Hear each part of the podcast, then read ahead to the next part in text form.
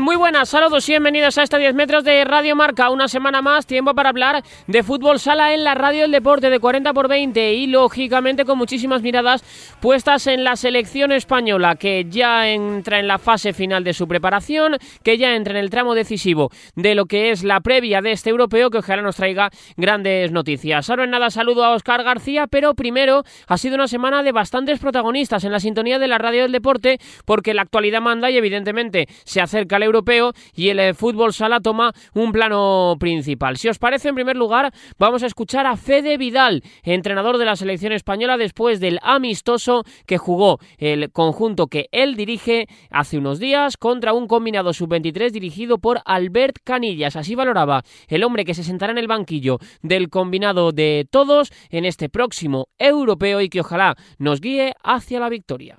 Bastante positiva. Hemos podido, podido trabajar, que eso es, es muy importante y, en los tiempos que corren más, ¿no? Y bueno, la realidad es que luego el, partido de hoy ha sido de altísima competición, de altísimo nivel, la intensidad ha sido enorme por parte de los dos equipos, hay, hay que felicitar en ese sentido a todos los, a todos los jugadores y evidentemente ha sido lo más cercano posible a, la alta competición. Además, bueno, eh, tienes esa pequeña ventaja de que, de que al final eh, puedes eh, preparar y puedes ensayar, digamos, todos aquellos aspectos que has ido trabajando a lo largo de la semana. Así que en ese, en ese sentido, la, verdad es que la, prueba ha sido muy buena, tanto a nivel de, entrenamiento como a nivel de competición. Así que muy contentos y, bueno, como tú dices ya, pues, pues pensando, vamos a dar ahora algún día de descanso y, y viajamos el día, el día 18 para, para, los Países Bajos, ya con la mente puesta en el, en el primer partido ante Bosnia, ¿no? Del día 22. Y de entrenadora, capitán, porque Carlos Ortiz fue protagonista en el marcador de Radio Marca, hablando sobre un montón de asuntos, último europeo, sobre el estado de la selección española, sobre lo que es jugar con Didac, sobre Portugal. En definitiva, lo mejor de esa entrevista os lo dejamos aquí en este extracto de un hombre cuya palabra siempre es ley, el capitán Carlos Ortiz.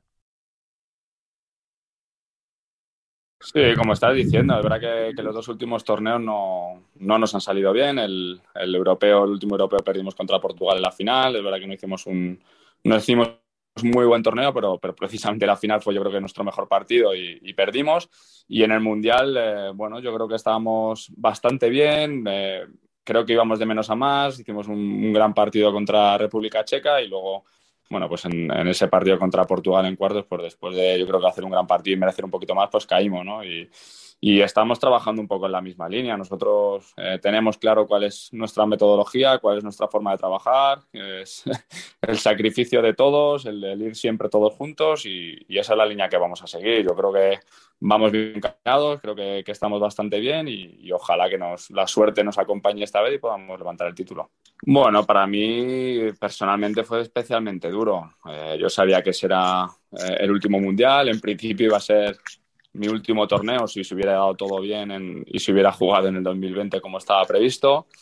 Y bueno, pues fue especialmente doloroso. Es verdad que, claro que te preocupa, ¿no? Que, que parece que, que, cuando no ganas eh, se hace todo mal y, y, parece que, como tú dices, pues que saltan todas las alarmas, pero, pero bueno, ya luego pensándolo en frío, analizando los partidos, igual que se hizo en el, en el anterior europeo, pues te das cuenta que al final hay un factor ahí de, de suerte y de, y de acierto en los momentos importantes que son los que muchas veces determinan el ganar o el perder, ¿no? Yo creo que en el europeo, como te he dicho antes, de Eslovenia, hicimos una gran final contra Portugal, tuvimos ocasiones de ganar, nos empataron con portero jugador y al final eh, se lo llevan ellos con un doble penalti cuando nosotros habíamos fallado doble penalti, ¿no? Y, y en este partido contra Portugal, con un 2-0, yo creo que jugando bastante bien, pues eh, tienes ahí dos, dos goles que no, que no tienes suerte, un balón al palo en el último segundo.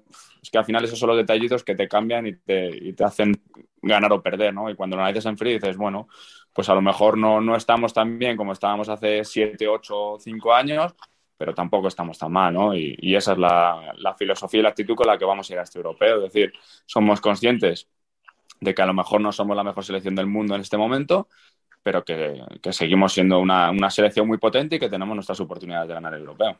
Y yo, personalmente, es la primera vez que, que tengo o que coincido en un equipo con un portero así, con estas características. Para mí, en, en el fútbol sala actual es mucho más determinante que hace que hace muchos años, ¿no? cuando jugaba con, con, Luis Amado, esto no apenas se veía en el fútbol sala y hoy ha cambiado. ¿no? Y, este factor es, es importantísimo, ¿no? Porque como, como te he dicho antes del factor Sergio Lozano, este es otro factor que condiciona a, los equipos contrarios, ¿no? Si tú juegas con un portero que juega con los pies, que, que sube constantemente, que te amenaza la defensa, eh, ya tienes que cambiar tu forma de defender, tienes que empezar a pensar que hay jugadores que a lo mejor eh, si están en cancha van a sufrir mucho más porque no son buenos tácticamente en este sentido, o no leen, o son más lentos, y, y al final tener un portero así te da mucha ventaja. Nosotros lo estamos, eh, nos estamos beneficiando de, ellos, de ello en el Barça y ahora en la selección, pues yo creo que Dida, cada parte de que te da ese extra, en portería está a un nivel espectacular también.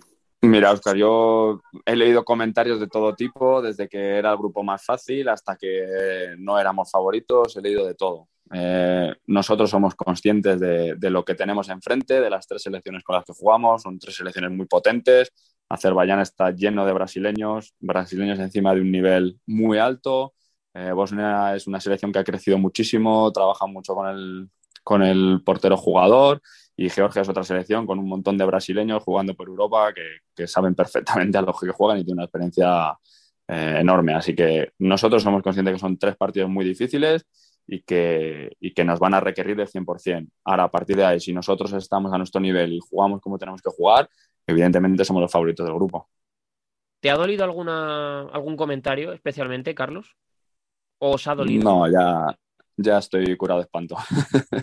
ya he leído tantos comentarios a lo largo de mi carrera y he escuchado tantas cosas y ya no, eh, intento no, no, hacerle mucho caso. Evidentemente todo te llega, todo lo lees, hoy en día pasamos mucho tiempo en, redes sociales, en radios, en teles y, evidentemente todos los comentarios y, o prácticamente todos te llegan, ¿no? De una manera u otra, si no te lo dice un compañero lo lees tú mismo y, al final estás, estás eh, todo, todo, todo te llega, ¿no? Pero hay comentarios que te sientan mejor, comentarios que te sientan peor, muchas veces te, te dan ganas de contestar y, y, entrar en la polémica, pero al final, eh, bueno, respiras dos veces y dices, mira, cada uno tiene su opinión, hay que respetarla y, ya está. Y nosotros seguir trabajando, intentar hacerlo lo mejor posible y, llevar a la selección a ser campeona, que es lo que todos queremos. Y yo creo que Portugal pues eh, pierde mucho en todos los sentidos, evidentemente. A lo mejor Ricard no era el Ricard de, de sus mejores años, pero en el Mundial demostró que podía ser un, eh, seguir siendo un jugador eh, súper competitivo que, que, se volcó con, con, su equipo en darle lo que necesitaba y, en llevarle a ser campeona de Europa y del mundo. Entonces, que a lo mejor deportivamente no era el mejor Ricardo de los últimos años, seguro, pero, pero dotó a esa selección de una confianza y de, y de, un, de una autoconfianza y de creer que podían ser campeones, que a lo mejor ahora sin él, pues eh, hay que ver qué jugadores toman ese, ese relevo en el liderazgo del equipo. Y si ha habido un nombre propio en estas últimas eh, semanas y en estos últimos días, yo creo que ha sido el de Sergio Lozano. Era protagonista aquí hace, unos días, en, en tiempo de, de, 10 metros, y esta semana en Radio Marca, en Marcador, hemos hablado con un hombre que lo conoce a la perfección, que es Andreu Plaza. Lo tuvo en el Fútbol Club Barcelona, sabe perfectamente lo que ha sido su proceso de recuperación, y de hecho en esta última lesión también ha sido un hombre importante en su apoyo y Fijaros el análisis que hace Andreu, ahora seleccionador de Arabia Saudí, cuando le preguntas sobre el favoritismo de la selección española. Fijaros cómo hace referencia a Sergio Lozano. Ahora en el primer puesto, con Lozano en el primer puesto, sin ninguna duda. No tengo ninguna duda. Si Lozano está a este nivel, España es absolutamente favorita a, ganar el título. Eh, parece un poco mmm, simple, ¿no? Lo que estoy diciendo, pero no es nada simple. Es que el que lo conoce y el que lo ha tenido sabe lo que es capaz este chico, no solamente él, ¿eh? sino de arrastrar a sus compañeros. Yo creo que eh, si miramos el Mundial, España perdió los cuartos contra Portugal. Seguramente de 10 partidos iguales ganaría 9, de los que igual partido idéntico ganaría 9 de los 10. Y ese día pues se juntaron una serie de situaciones y de cosas que pasaron, no digo por culpa de nadie, simplemente pues a veces un palo a veces una, una jugada equivocada o lo que sea, que, que hicieron que Portugal le diera la vuelta, pero pienso que España eh, ese día no fue inferior a Portugal y, al final pues acabó yéndose. Estos, estos partidos son así, ¿no? En un mundial te equivocas dos veces y te vas a la calle, ¿no? Entonces, creo que España está en un buen nivel, hay mucho agorero por, suelto por ahí, mucho entrenador por ahí, que, que, puede decir lo que quiera, pero yo te digo que España va a volver a, a, ser y yo pienso que esta vez va a ser campeona de Europa si, si Lozano y los demás le siguen, eh, tenemos muchas posibilidades. Las palabras de Andreu Plaza en relación a Sergio Lozano y al favoritismo de la selección española en su punto de vista. Hola Oscar García, ¿cómo estás? Muy buenas. Hola, buenas. Y con ganas ya de ver a España debutar, con ganas ya de ver a España en su primer partido el próximo sábado, yo creo que estos días son los peores, ¿no? Los más difíciles, porque tienes ganas ya de ver al equipo, de ver cómo respondemos en muchas cosas, de ver también si ese juego de portero-jugador eh, se traslada todo el rato, si es un recurso habitual o si va a ser Jesús Herrero, cómo van a distribuir las rotaciones. A mí estos días me resultan difíciles y largos. Sí, además eh, suele pasar que a España le toca debutar el último día y eso es lo que va a volver a pasar. Tenemos que esperar a ver pasar a todo el mundo antes de debutar España, pero sí que hay mucha ganas de ver este europeo. La lástima es que lo tengamos que ver por lo menos en esta primera fase en público, pero sí que hay ganas de ver a España, que después de los últimos partidos contra Portugal dejó muy buenas sensaciones y a ver si eso se ratifica en la competición. Y trazando previas y buscando antecedentes, en el último título que logró España, que no fue hace demasiado tiempo tampoco, pero sí que fue el tiempo suficiente como para echar un pelín la vista atrás y hablar pues seguramente con el que sea uno de los mejores porteros de la historia de nuestro país, que ahora está también involucrado en la selección y en la federación, pero de otra manera. Sí, pues mirando el último título, pues uno de los protagonistas de ese último título, un europeo que yo creo que salió casi perfecto allí en Belgrado, ahora pues eh, le tenemos en otras en otras tareas, pero sí que nos va a hablar de muy bien de lo que es esa selección. De, además, él es uno de los enganches entre aquella selección campeona de, de los primeros años de 2004 y 2005 a, a, esta selección a esta selección actual en la que pues ha compartido también con vestuario con muchos de ellos. Hablamos de Paco Sedano. Hola Paco, ¿cómo estás? Muy buenas. Hola, buenas tardes. ¿Qué tal? Lo primero, ¿cómo estás? Bien, muy bien, entretenido. Entretenido haciendo muchas cosas, ¿no? Aunque pare por la, la selección, tú parar paras poquito. Parar paramos menos que antes, pero... no, hombre, no, pues, pues es difícil, ¿eh? Sí, no, ahora tenemos bastante jaleo, los partidos aplazados, con, bueno, con todo el tema de la gestión de la competición y bueno, ahora viene también el, el europeo de la selección, que también, pues lógicamente, hay, hay mucha hay mucho trabajo, sí. Uh -huh. por, por curiosidad, eh, ya, ya esto casi eh, de, de, cotilleo, más que pregunta de, de, valor periodístico y demás, o sea, ahora con, con el parón de primera división... Eh, es, es, decir, juegas con la segunda, ¿de qué se está pendiente ahora o cómo, cómo, cómo estás invirtiendo el tiempo más allá de la selección? Pues de, de, todo, ¿no? Porque sí que es verdad que la primera nos da un respiro en el sentido, pero bueno, tenemos segunda, segunda B, primera femenina, segunda femenina, división de los juvenil y todos los campeonatos de España. Bueno, ahora nada tenemos la Supercopa también, la Copa, o sea que, que bueno, que, la primera división es un porcentaje relativamente pequeño, ¿no? De todo lo que hacemos, aparte de, lógicamente, el tema de la selección. Y ahora, bueno, pues pues imaginan estas semanas la de partidos que hemos aplazado, ¿no? Casi, pues las últimas tres semanas igual hemos aplazado, pues eso, 90, 90 partidos, ¿no? Entonces, bueno, ahora hay que buscar fecha para todos esos partidos, o sea que imaginar lo entretenido que podamos estar. Sí, no, no, casi no estaba pensando en la selección ahora mismo, estaba pensando en cómo organizar ese puzzle que, que con esta variante de Omicron no la ha dejado, o, o la ha dejado muy complicado.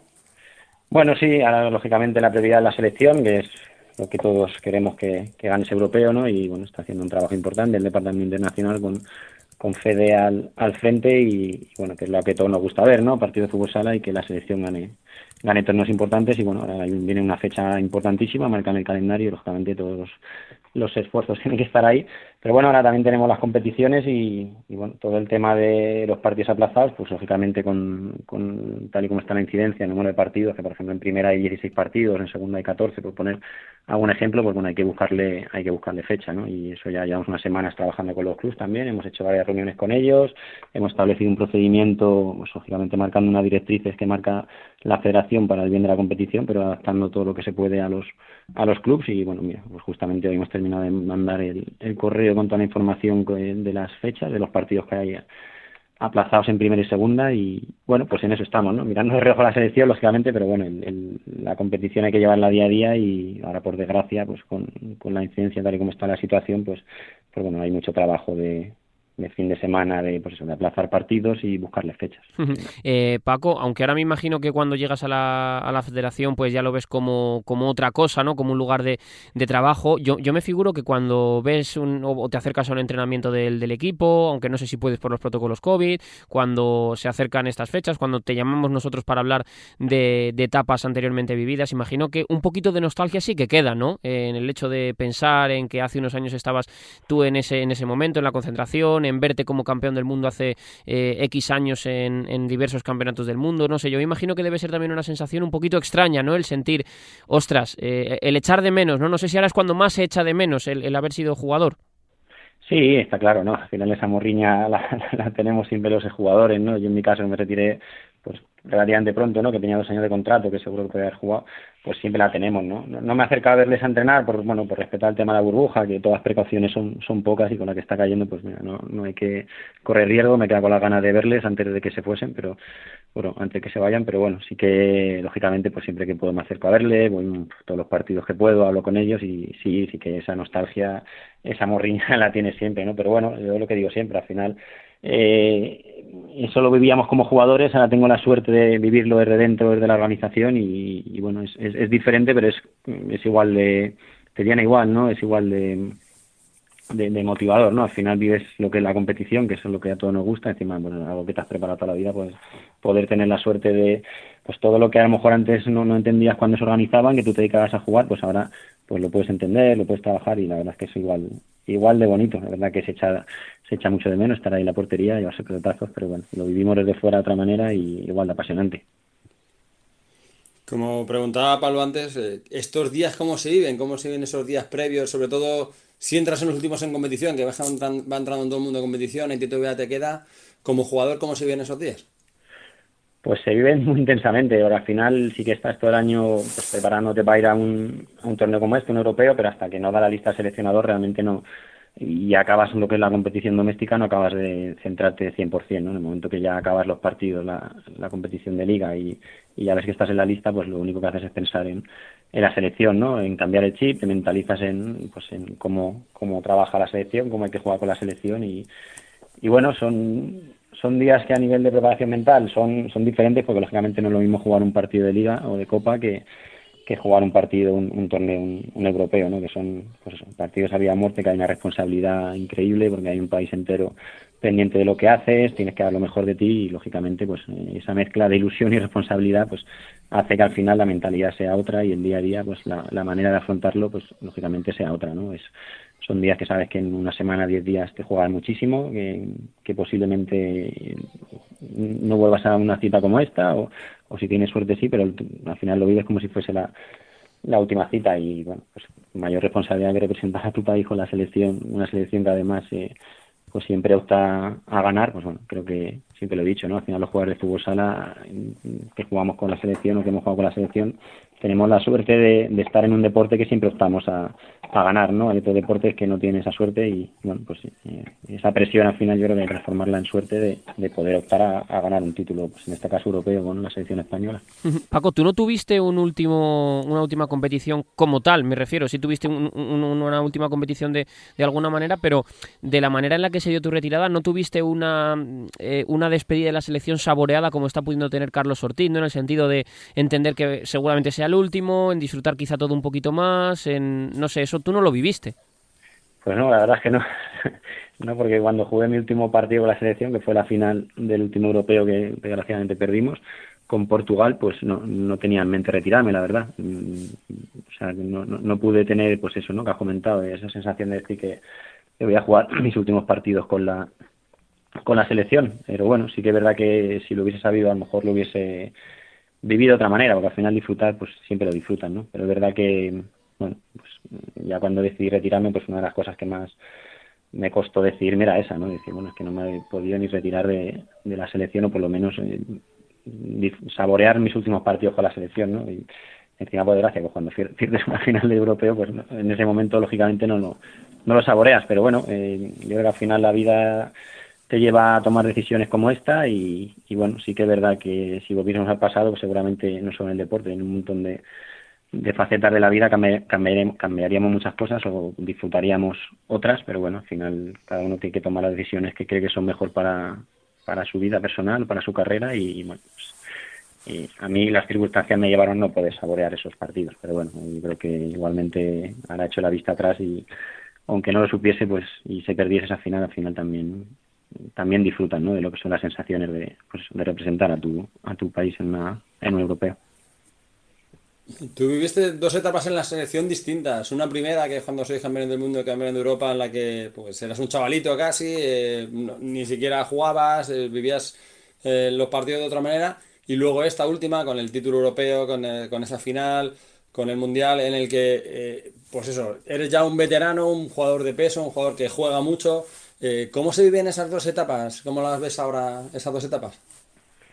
Sí, la verdad es que lo has descrito muy bien, ¿no? En una primera etapa yo tenía 24 años, era la primera vez que iba a la selección y, me vi de repente en un mundial prácticamente y en un europeo y sí que es distinto, ¿no? Porque lógicamente el rol que tienes es otro, es de las primeras veces que vas a la selección, pues evidentemente en un torneo como este, encima con la portería que había, pues lo normal es que no juegues, pero bueno, al final eh, son etapas diferentes, además con bastante años entre una y otra, y creo que estuve ocho años sin ir la selección hasta que conseguí volver y luego, bueno, pues me vi en un europeo, pues sin, la verdad es que no pensaba ni estar en esa, en esa lista y me vi jugando, ¿no? Al final, bueno, son, sí que eran etapas diferentes, lógicamente, pues bueno, ya, tenía una, una maduración como jugador, seguramente de, jugar más partidos y, bueno, al final, eh, yo siempre decía lo mismo y más en, una portería como España que es muy difícil jugar. Al final, en la fortuna que juegue de titular pues en el mundial o europeo, pues pues puede estar de titular, pero perfectamente puede estar de suplente, ¿no? En ese sentido, yo siempre decía lo mismo, al final se disfruta, lógicamente todos nos gusta jugar, se disfruta jugando, pero al final cuando vas con la selección lo importante es ganar y, eso sí que lo vives cuando estás en, la selección, ¿no? No le das tanta importancia a jugar, o, bueno, o no se le debería dar tanta importancia a jugar, al final lo disfrutas y lo que te queda es pues, ganar un título con la selección, ¿no? que eso es lo que queda para toda la vida. Luego, pues, que a nivel individual o personal, pues te llevas si juegas o no juegas, ¿no? Pero bueno, aquí tengo aquí los carteles de cuando jugamos la selección y ves el equipo y no, no, te pones a pensar quién ha jugado y quién no ha jugado, ¿no? Te pones a pensar, pues lo que queda es eso, ¿no? Al final, la foto de los que estaban ahí y ese es el, ¿no? el representar a, la selección. Luego, lógicamente, todos queremos jugar y seguro que los, los porteros que van querrán jugar, pero al final, en, un, en torneos como este, esa, esa parte individual no es tan, ni mucho menos tan importante. O sea, que los recuerdos que tengo yo de cuando gané el Mundial sin jugar, eh, pues también he perdido un mundial jugando, ¿no? Entonces, bueno, son sensaciones diferentes, al final lo que queda es, pues hay ganar. Em, Paco, ¿cómo de optimista o pesimista eres tú con el momento actual de la selección? Pues soy bastante optimista, eh, porque aparte que los tengo muy cerca, es el trabajo que hacen y, y que bueno, cuando haces bien las cosas normalmente salen resultados, pues bueno, luego yo creo que ha habido un antes y un después, el Mundial no salió como a todos nos hubiese gustado, yo creo que la gente ha hecho autocrítica, eh, evidentemente la presión de ganar está ahí, pero bueno, yo creo que ha habido cambios en la selección, eh, también ha habido un cambio muy importante que antes hablabais de él, que es el Torito, ¿no? Sergio Lozano, que al final pues es un jugador que te puede decidir torneos como este, que que engancha mucho a la gente y que en el estado que está actualmente, pues bueno, pues también hace que ese optimismo crezca, ¿no? Evidentemente no solo Sergio Lozano, ha habido gente nueva que está aportando mucho y los que estuvieron en el Mundial que seguro que, van a dar un pasito más y, bueno, yo creo que los últimos partidos de la selección pues hacen que ese optimismo sea, sea real, ¿no? Al final se ha ganado Portugal, es la actual campeona del mundo y, y bueno, si ves un poco los rivales que hay, pues mm, es verdad que hay que ser humildes, pero tampoco hay un rival, ¿no? Al que podamos tener bueno, respeto seguro que tenemos a todos, pero que, yo creo que la selección está capacitada para ganar a cualquier rival, ¿no? Y eso, pues, lógicamente hace que, todos seamos optimistas. Eh, echando la atrás, buscando ese último triunfo, al de Belgrado, precisamente igual no llegamos con ese, con ese optimismo. Teníamos bajas entre la de, la de Sergio Lozano. Eh, parecía que, que, no todo era optimismo y salió un europeo, yo diría que perfecto. Salió, salió todo muy bien. Eh, ¿Cómo viste, cómo recuerdas ese, torneo y cómo fue la evolución de la selección que, que fue creciendo y al final, pues, pues bueno, os sentías casi imbatibles y al final lo fuiste? Sí, bueno, fue diferente, ¿no? Cuando hablamos de optimismo no hablamos de confianza, ¿no? No es lo mismo ser optimistas que ser confiados.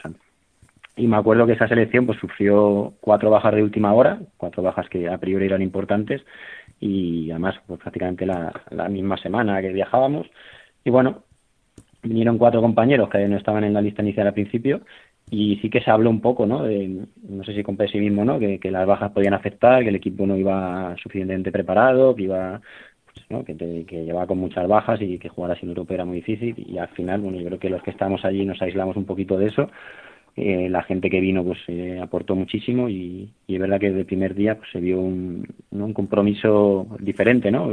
Era como que todo el mundo nos daba ya por perdidos y nosotros mismos decimos, bueno, porque tengamos cuatro bajas no quiere decir que, ya tenemos europeo, ¿no? Y en ese sentido, pues, como lo de siempre, ¿no? Cuando la gente no confía en ti, pero tú has trabajado bien, pues sí que llegas a confianza, ¿no? Ya desde el primer partido se vio que era, bueno, el juego era de mucho compromiso y yo creo que desde el primer partido, pues toda la gente que era un poco más escéptica en ese sentido, pues ya se volvió a volcar con la selección, todo el mundo, ¿no? La prensa, pues, la afición, un poco, incluso casi nosotros mismos, ¿no? Ya después del primer partido, pues pues se vio, ¿no? Que esa selección pues optaba a ganar y mira, la verdad es que salió todo redondo en ese europeo y, conseguimos ganar.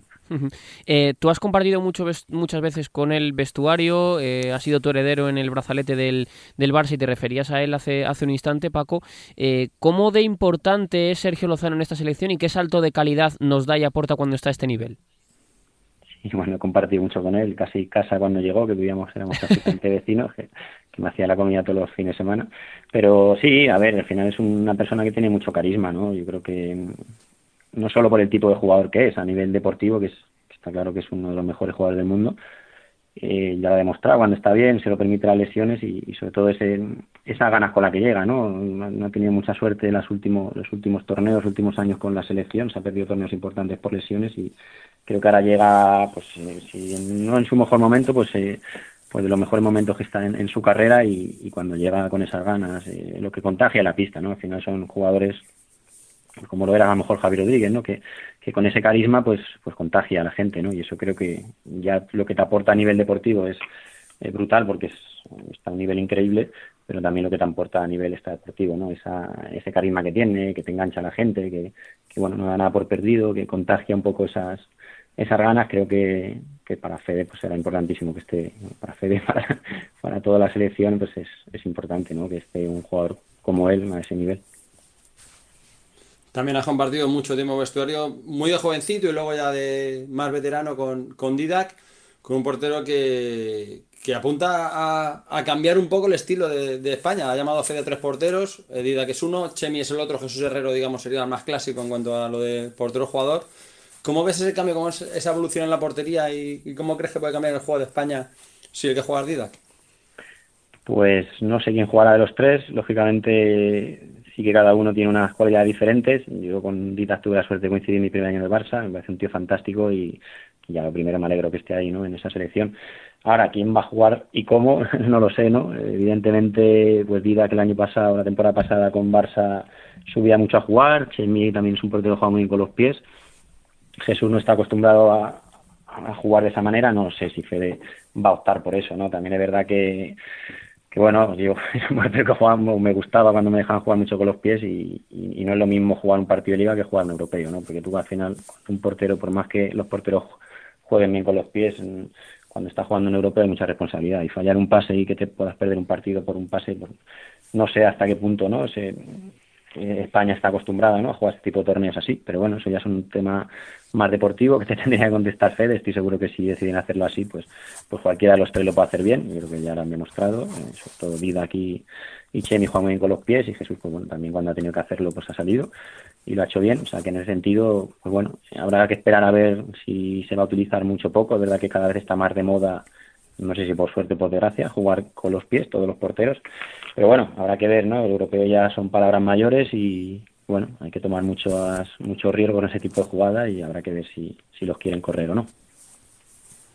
a ti no se, te, no se te identifica en ese tipo de juegos, se te identifica más en el estilo de, de Jesús Herrero, digamos, pero tú en Móstoles, cuando empezó, cuando en España se empezó a jugar así, Tú jugaste un partido contra Inter, uno de los primeros eh, partidos que se juegan por de jugadores, te tocó jugarlo casi entero y, lo hiciste bien. Luego es verdad que no te llevó la carrera por ahí, pero, pero sí que lo, hiciste un partido así.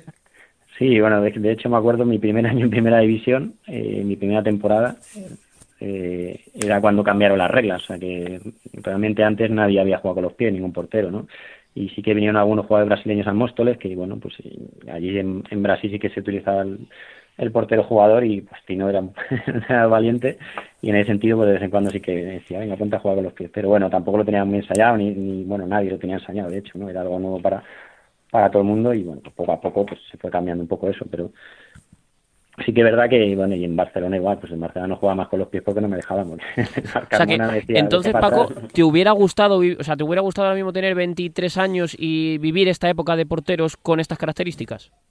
Pues no lo sé, la verdad. Me hubiera gustado porque me gusta mucho jugar de jugador, casi más que de portero, pero, pero, luego, verdad que desde el punto de vista del espectáculo, no sé, si eres portero y juegas mucho con los pies, pues no paras tanto balones, ¿no? Al final, seguro que si hubiese jugado más con los pies, pues no hubiese parado tanto. Al final, eso son matemáticas, ¿no? Si estás 15 minutos jugando de portero-jugador con, con el portero adelantado, pues son 15 minutos que no te tiran a puerta.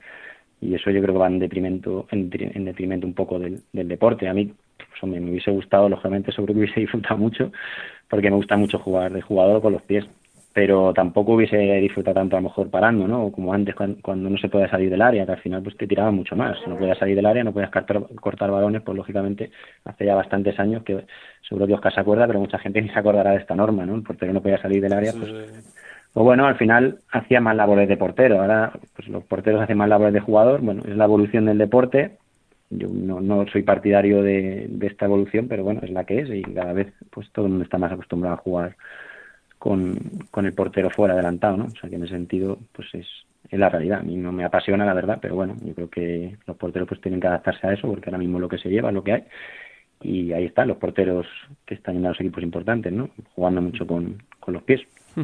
Em, Paco, dentro de la, de la federación, eres una de las personas eh, más importantes en el capítulo de, fútbol sala, así que la pregunta es un poco obligada. Eh, después del europeo que tuvimos hace unos años, después del mundial, serían tres eh, citas consecutivas sin, sin tener un, un, título, que es algo muy raro en la selección, ¿no? Que es verdad que luego es por matices y luego si lo analizas fríamente, yo creo que se hacen muchas más cosas bien que, que mal, pero la confianza de momento en el equipo de trabajo que hay es total, es decir, tanto en Fede como en el resto del organigrama?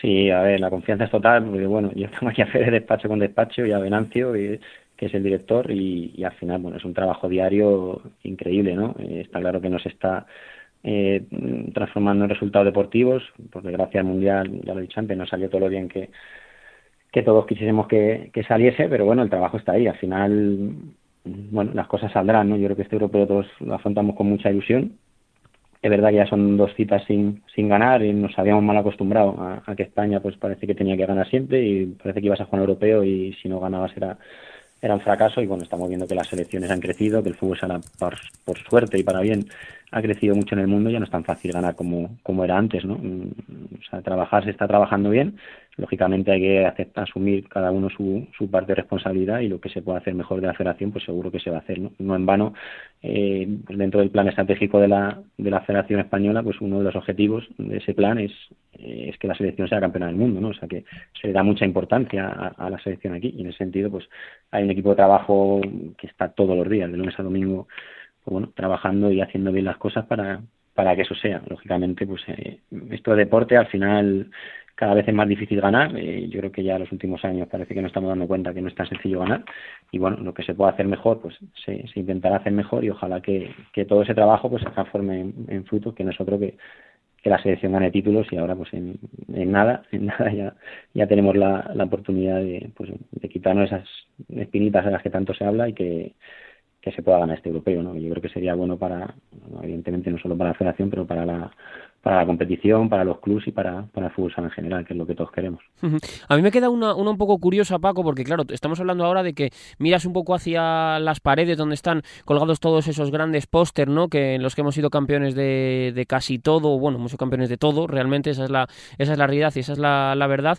Y ves eh, muchos jugadores que antes eh, se nacionalizaban más, ¿no? Eh, Daniel Ibáñez es un ejemplo de, de ello, no sé, Alemao, Fernandao, no sé, hay un montón de, de jugadores he citado, esos tres por citar eh, algunos. Ahora ya no se lleva tanto esa, esa política. Eh, ¿Es parte de, ese plan del que, del que estás hablando?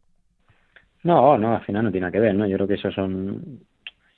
Al final es, la evolución un poco, ¿no? De, antes venían más jugadores a, a España de Brasil, venían más jóvenes, bueno, se adaptaban de otra manera, es diferente, ¿no? Ahora son temas deportivos, o sea, no tiene nada que ver, ¿no? Al final, pues, si hay jugadores eh, que valen para la selección y están nacionalizados, pues entiendo que se contará con ellos. O sea, no son temas, no, no tiene que ver, ¿no? O sea, al final son temas deportivos, no, no, no se fija en si uno está nacionalizado o no. Yo creo que esos son, al final, pues eh, el seleccionador tiene una serie de jugadores que puede seleccionar y, y entiendo que siempre coge a los mejores para la selección. O sea, no, no, no hay que fijarse en, en esas cosas. O sea, eso no está escrito en ningún lado ni hablado en ningún lado. Y, la última, em, Paco, en, todo esto que hemos hablado, lógicamente me queda preguntarte por los rivales de la selección española, que Portugal ahora tiene, pues eh, evidentemente un poco menos de, mm, digamos, favoritismo porque no está una de sus grandes estrellas en los últimos años o el mejor jugador de su historia, que puede ser el caso de, de Ricardiño. Tenemos también un grupo complicado. No sé un poco hacia dónde van tus miradas en estas quinielas que siempre hacemos, que son muy periodísticas antes de, del torneo. Bueno, es complicado porque es verdad que, los últimos resultados, tanto del Mundial como del anterior europeo, pues bueno, que es un poco la evolución de algunos países y, y otros que a lo mejor no parecía que iban a estar ahí, pues han estado ahí. En ese sentido es complicado hacer quinielas. Pero bueno, obviamente si me mojo un poco el, grupo, el grupo, pues bueno, por nombres a lo mejor eh, si no sabe mucho de fútbol sala o no está acostumbrado a escuchar nombres, no parece muy fuerte, pero luego ves la selección una a una y, y cada una tiene su complicación y no, no va a ser nada fácil, ¿no? Todos los, todas las selecciones han aprendido a competir y las que están en el europeo es porque han eliminado otros equipos y, y, eso quiere decir que, que hay que tener cuidado con todo. Si esto, aunque sea un tópico, pues eh, el fútbol sala cada vez pasa más. Y luego, pues, pues las selecciones, pues, las que pueden estar siempre, ¿no? Al final, eh, Portugal pues, eh, ha sido campeona del mundo hace tres meses y aunque no esté Ricardiño, pues la verdad, mm, no creo que sea tan decisivo, ¿no? Ya ha sido el mejor, pero ya en el último europeo, en el último mundial, perdón, pues no era tan decisivo. Lógicamente su, su figura, pues evidentemente ya solo imponía, pero, pero bueno, yo creo que la selección ahora mismo, pues sin Ricardiño es igual de, de favorita, ¿no? Entonces, pues Portugal estará ahí seguro, y luego selecciones como Rusia, que tiene un potencial, eh, como siempre, pues esa mezcla de jugadores rusos y, y, brasileños nacionalizados, pues hay mucha calidad en esa selección. Luego hay eh, selecciones como Kazajistán, que cada año compite mejor, cada año está un pasito más cerca de, estar ahí entre los mejores y bueno, pues cualquier año se puede plantar perfectamente una final y por qué no ganar, ¿no? Al final es una selección que compite muy bien, sigue jugando a su manera que lo hace muy bien y, bueno, es una selección muy, muy, muy difícil de batir y en España lo sabemos por, por experiencia. Luego, bueno, pues otras selecciones que puedan dar sorpresa, que, cualquiera, porque no hay una selección fácil hoy en día en este europeo. Yo creo que todas las que han llegado han eliminado equipos mm, bueno, complicados y están ahí los las mejores, ¿no? Entonces, hay que tirar de tópicos, pero sobre todo ahora, en fútbol sala, en Europa, pues cualquiera puede ganar cualquiera, ¿no? Y si ves los resultados de los últimos dos años a nivel europeo, pues pues ha demostrado eso, ¿no? Que cualquiera gana cualquiera y, y el que no esté un poco medio bien, pues pues le, le derrotan. Y es así, y esa es la, verdad. En cuanto bajas un pelín el pistón, pues te vas a la, a la calle. Paco, que siempre es un placer hablar contigo, que gracias por atender la llamada de, de Radio Marca, que te mandamos un abrazo muy, muy, muy, muy fuerte y que estaremos muy atentos de todo lo que suceda en este campeonato y lógicamente también en el resto de competiciones que son muy importantes y que sigamos con esa eh, tónica de la, de la federación en cuanto a organización y también en la Copa de Jaén, que tenemos un montón de, de ganas. Un abrazo muy grande y muchísimas gracias. Gracias a vosotros, un abrazo. Un abrazo muy fuerte para Paco Sedano, que fue protagonista en la última conquista de la selección española. Y ahora, Oscar, nos vamos a ir a hablar con un jugador que juega en nuestro país y que puede llegar a ser nuestro rival. Sí, con un Pichichi, un Pichichi de la liga que, que, juega con su selección, con Eslovaquia, este, este europeo y que pues si las cosas se dan eh, según, según cómo se den, pues se podría cruzar con España en cuarto de final, desde luego, porque él está en el grupo C junto con Rusia, Croacia y Polonia. Nosotros estamos con Azerbaiyán, con Georgia y con Bosnia. Los dos primeros clasificados de cada grupo se cruzarán el primero contra el segundo en esos cuartos de final y podríamos tener a Drajowski como rival, desde luego. Tomás Drajowski, ¿cómo estás? Muy buenas. Muy buenas tardes. ¿Qué tal? ¿Cómo estás? Estoy bien, preparando todo para, para ser preparado a Eurocopa. eh, decía yo antes que estos son los peores días, imagino que para ti también, ¿no? Los días que más nervios tienes, que más ganas tienes ya de empezar a jugar. Sí, claro, porque son últimos días antes primer partido y por nuestro país más especial porque es uh, la primera Eurocopa en la historia, entonces sí, un poquito nervioso. ¿Cómo estáis? ¿Cómo afrontáis ese torneo? Como es vuestro debut en un grupo muy igualado, yo creo. ¿Cómo, cómo estás viendo la expectación alrededor de la selección? Sí, sí, claro, es verdad que, Rusia es, uh, creo que favorito en este grupo, pero voy a ser muy igualado todos los, partidos porque creo que uh, Polonia y Croacia son uh, en nivel más o menos como nosotros, entonces queremos luchar todos los partidos y, y si se puede, todos, todos ganar. Eh, ¿Cuál es vuestro objetivo en este campeonato? por primero disfrutar, ir partido a partido y, después de la Eurocopa decir que, dejamos todo ahí en todos los partidos y, claro, con uh, buenos resultados y, queremos pasar el grupo a los cuartos. ¿Cuáles son vuestras fortalezas como equipo? ¿Qué es lo que destacaría de tu selección? Yo creo que somos un, un grupo como una familia y, y en uh, muchos partidos ganamos muchas veces por eso, porque si, si tienes un uh, buen compañero ahí vas a, a luchar un poquito más y, y creo que con buena defensa tenemos muchas posibilidades y esto es fuerza que tenemos aquí. Eh, ¿Cómo veis a, España? Eh, Tomás, eh, es verdad que eh, podríamos enfrentarnos, pero no sé si vosotros la seguís considerando una de las mejores del mundo, porque aquí hay mucho debate, ¿no? Con cómo estamos, si estamos bien, si estamos mal. ¿Tú cómo lo ves? Sí, sí, es verdad, porque en el último mundial España no estaba en el mejor momento, pero creo que uh, ayuda mucho persona como Sergio Lozano porque es un, un líder que, que va a estar ahí y con él todo creo que va, va un poquito mejor y, y también con, con los resultados en últimos partidos y los jugadores seguro que, que quieren ganar porque en Mundial no pasaban bien y, y para mí es también uno de los favoritos. Si nosotros hablamos mucho, se habla mucho de la importancia de Sergio Lozano, siempre se menciona, desde la perspectiva española es un jugador que aporta mucho, pero desde la perspectiva de enfrente, también al rival le tiene que condicionar mucho tener o no un jugador como Sergio en el equipo contrario, ¿no? También te tiene que afectar a ti a la hora de jugar. Sí, sí, claro que sí, pero, pero creo que en el Mundial faltaba ese tipo de jugador en, en España. Claro que, que otros equipos también tienen, tienen muchos jugadores así, pero, pero en España faltaba esto. ¿Tú prefieres enfrentarte a España o no jugar contra España? Uh, yo, yo prefiero encontrar contra España porque es seguro que, pasamos el grupo y vamos a jugar cuartos o algo así, entonces quiero enfrentar. Eh, ¿Tú eh, cómo vives esta, esta, este europeo dentro del grupo? Porque tú, dentro de esta selección, eres un poco un bicho raro, digamos. Eres un jugador que ha salido de una gran liga, que está jugando fuera, que estás al nivel de, de los mejores en, en otros países. ¿Cómo te ven tus compañeros y cómo te ven en el país eh, por siendo un jugador de fútbol sala destacado que ha salido y que, está triunfando fuera?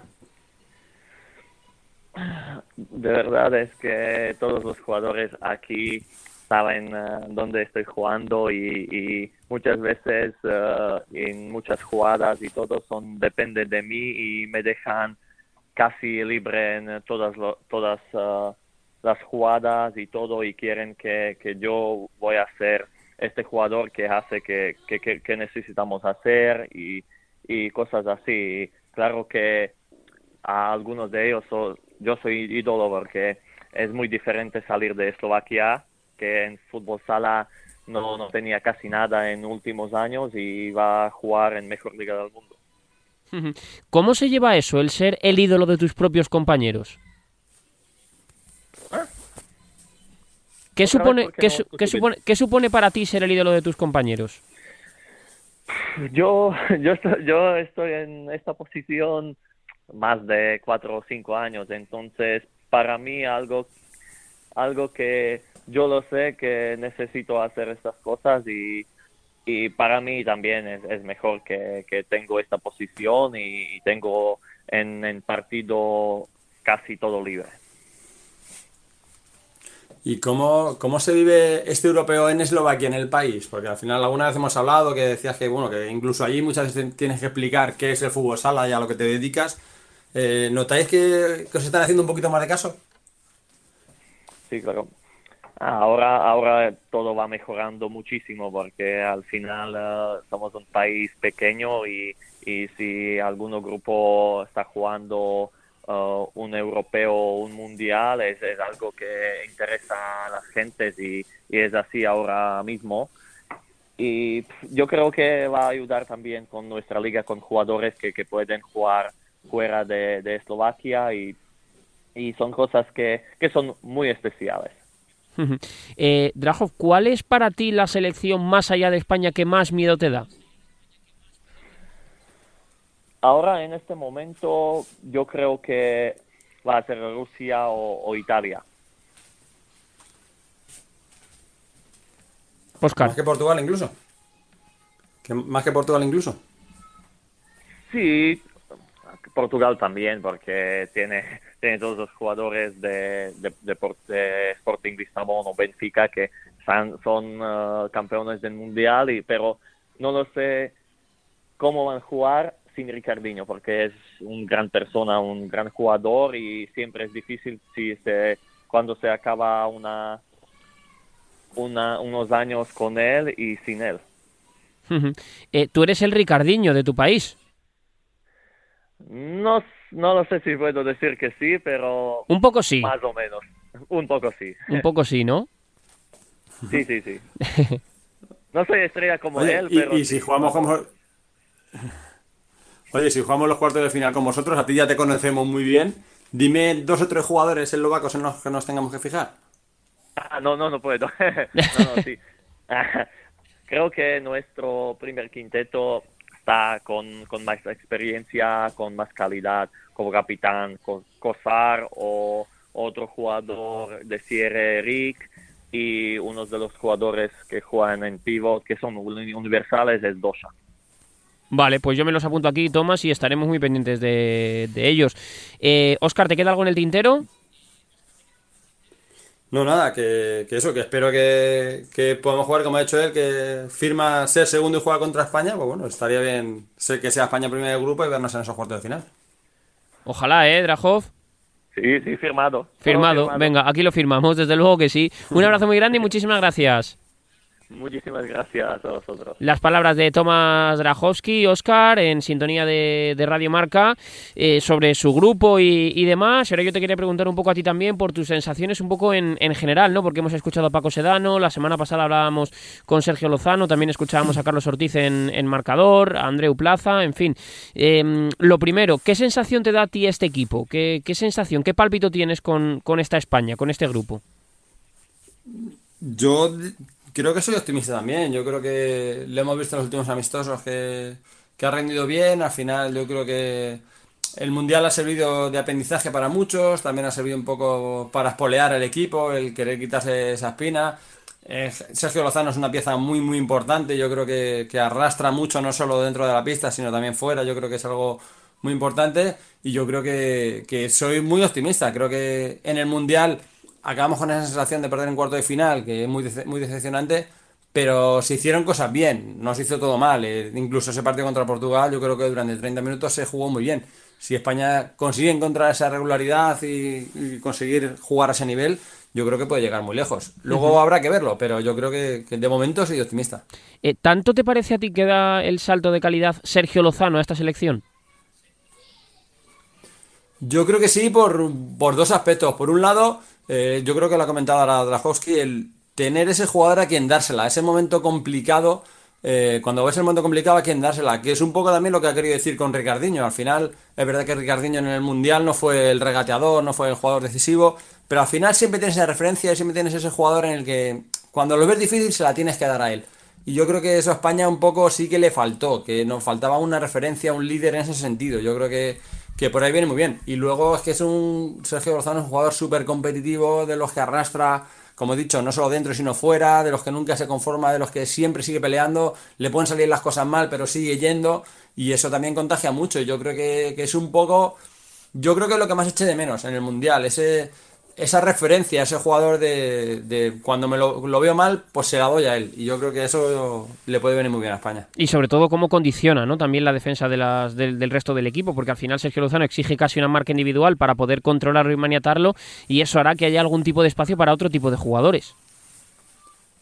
Claro, por ejemplo, pues pensando por ejemplo en Adolfo, compañero suyo también en el Barça, pues ese tipo de jugadores, Borja Díaz también es un jugador de ese tipo de jugadores que sabe leer muy bien el partido, sabe leer muy bien los espacios, sabe leer muy bien cuando hay un desequilibrio y es Sergio Lozano de los que crea desequilibrios. Entonces, eh, son jugadores que pueden salir muy beneficiados, que a lo mejor pues eh, no lo valoras tanto, no, ves, no lo ves tanto, pero claro, esos huecos, que esas ayudas que obliga a Sergio Lozano, por ejemplo, son huecos que se quedan.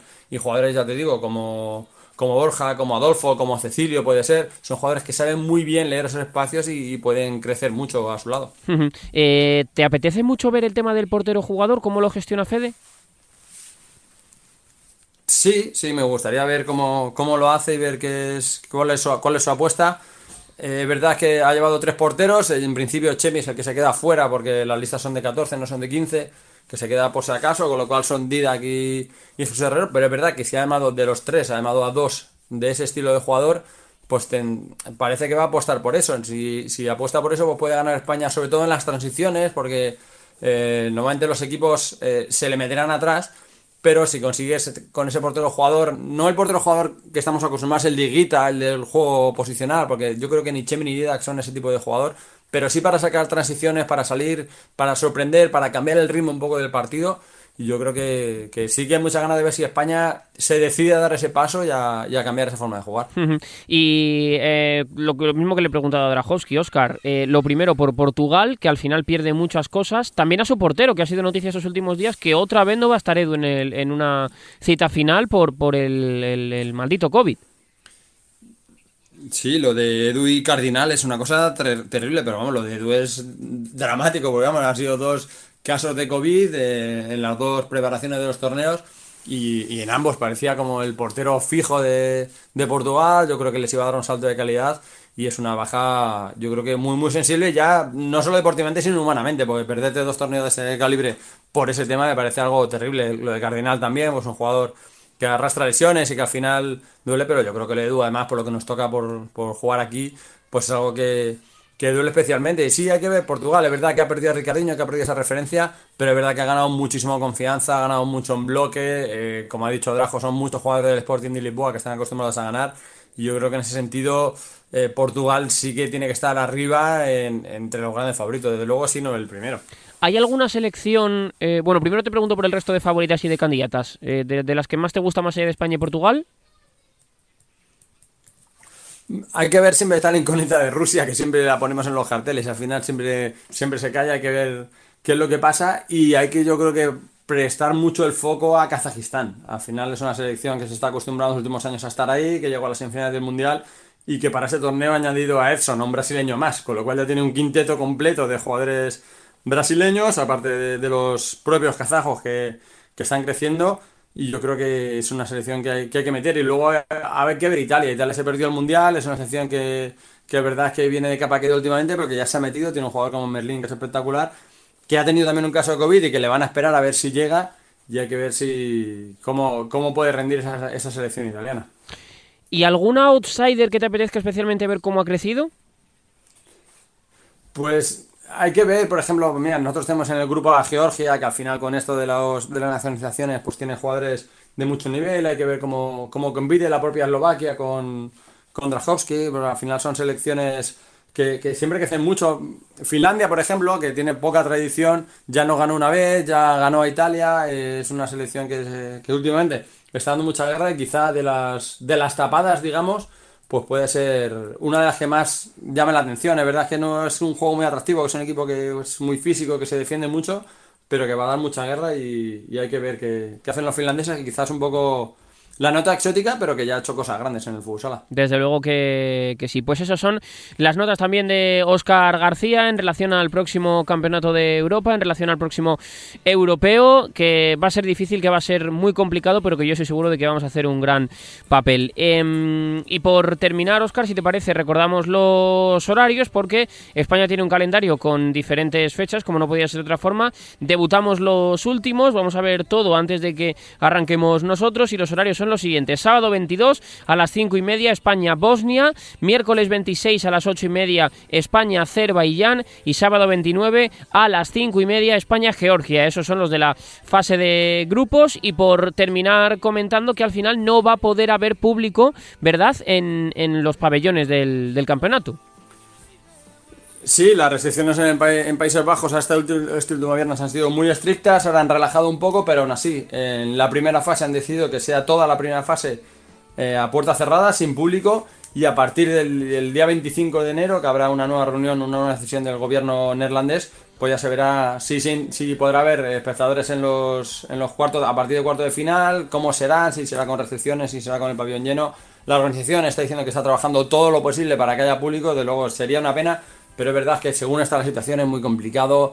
Cualquier otra cosa, aplazar el torneo, yo creo que es casi inviable con el calendario que hay. Llevarlo a otro sitio es mucho más complicado. Yo creo que, bueno, pues es lo que hay, es verdad que es un que es malo para el fútbol sala, que es un dolor para todos el no ver partidos sin público pero bueno, es lo que hay que hacer y sí que esperar, confiar en que la situación mejore ahí en Países Bajos y a partir del cuarto de final podamos tener público en los pabellones. Gracias, Óscar. Hasta la semana que viene. Un abrazo. Hasta aquí llega este 10 metros de Radio Marca. Chao. Oh.